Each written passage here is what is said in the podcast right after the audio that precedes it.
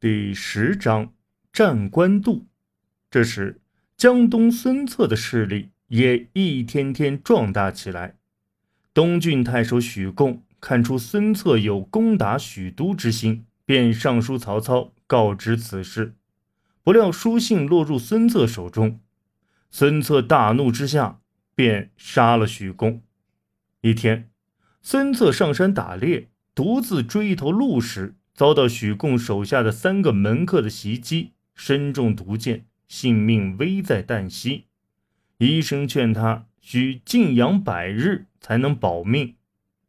孙策是个急性子，听说曹操的谋士郭嘉不把他放在眼里，批评他是性急而少谋略，号称匹夫之勇。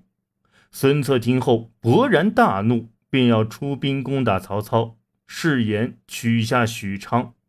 这天，孙策正宴请袁绍的使者陈震，只见手下大将纷纷下楼去拜见江东道人于吉。于吉外号神仙，所到之处，百姓都焚香礼拜，敬若神仙。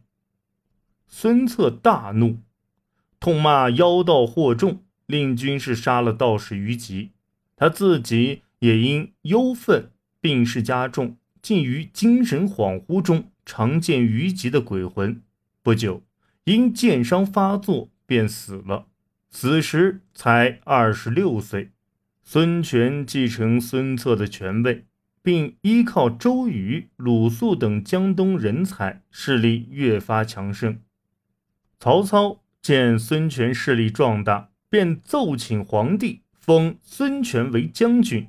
兼领会稽太守，袁绍得知此事，大怒，发兵七十万讨伐曹操。曹操兵少粮缺，想速战速决，便令张辽迎战，曹洪则领兵三千，随后冲入敌阵。援军万弩齐发，曹操大败，一直退到官渡，才稳住阵脚。谋士许攸建议袁绍派一军乘胜直袭许都。前后夹击曹操，袁绍不听，反而怀疑许攸与曹操有勾结。许攸见袁绍不采纳他的妙计，再加上他的儿子、侄子又被人设计关进了监狱，只得连夜投奔曹操。曹操听说许攸到，连鞋也顾不得穿上，慌忙从睡中醒来迎接，见到许攸便倒头便拜。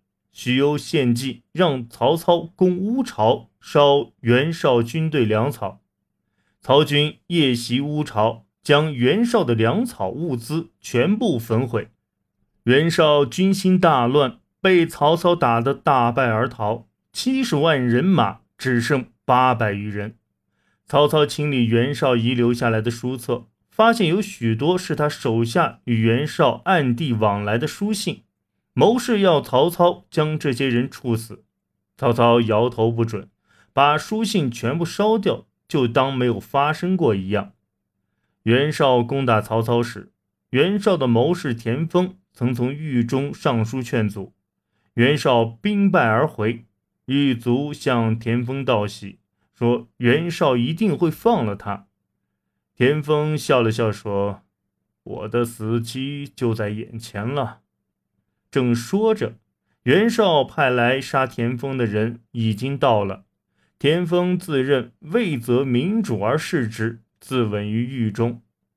袁绍回到冀州，长子袁谭从青州领五万兵赶来，二子袁熙从幽州引兵六万赶来，外甥高干也引兵五万前来。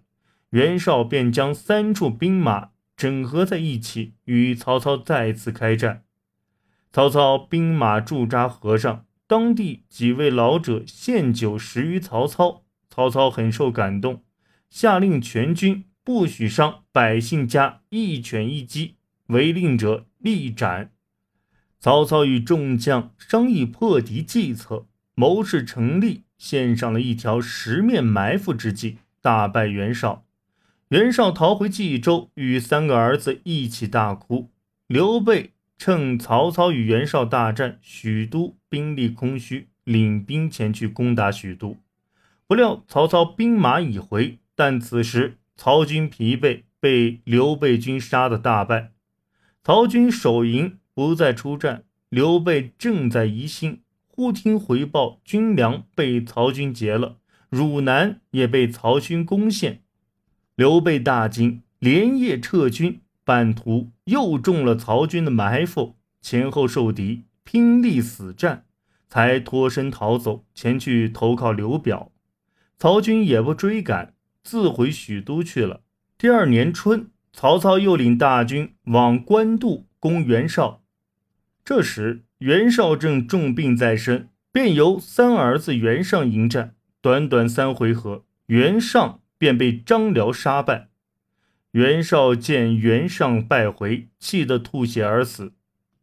遗嘱说由三儿子袁尚继承权力。袁绍的妻子刘氏便杀了袁绍的五个小老婆。袁尚又杀了这五个小老婆的家属。袁绍的儿子率兵坚守冀州，曹军攻不下。谋士郭嘉劝曹操做官袁绍的三个儿子互相残杀即可。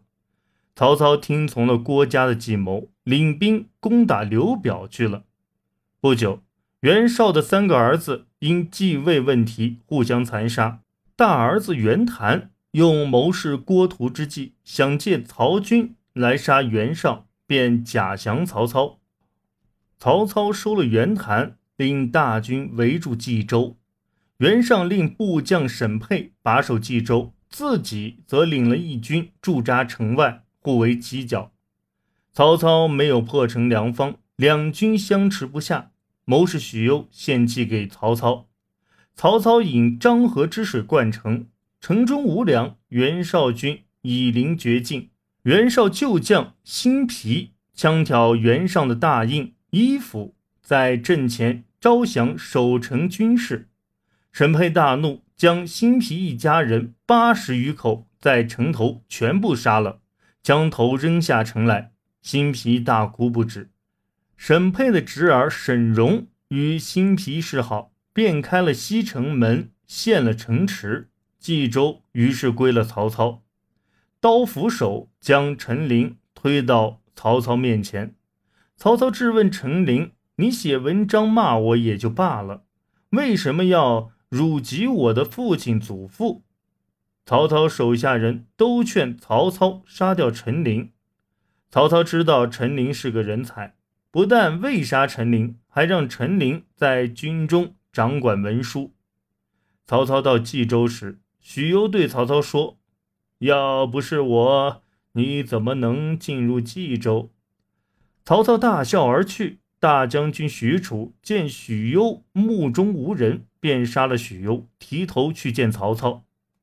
曹操对许褚的做法十分不满，令人隆重安葬了许攸。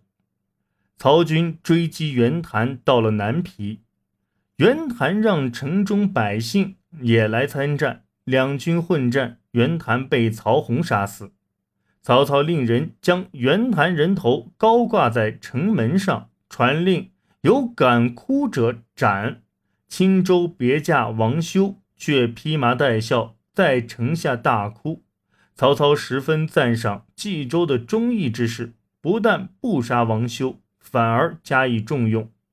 袁熙、袁尚逃往大漠深处的乌桓。谋士郭嘉建议曹操继续领兵追击。曹军在白狼山大败袁熙、袁尚，袁氏兄弟遂带领数千骑骑兵逃往辽东。曹操认为此次取胜纯属侥幸，所以鼓励谋士大胆献计。曹操最欣赏的谋士郭嘉因水土不服病死沙漠，曹操于祭拜时伤心大哭。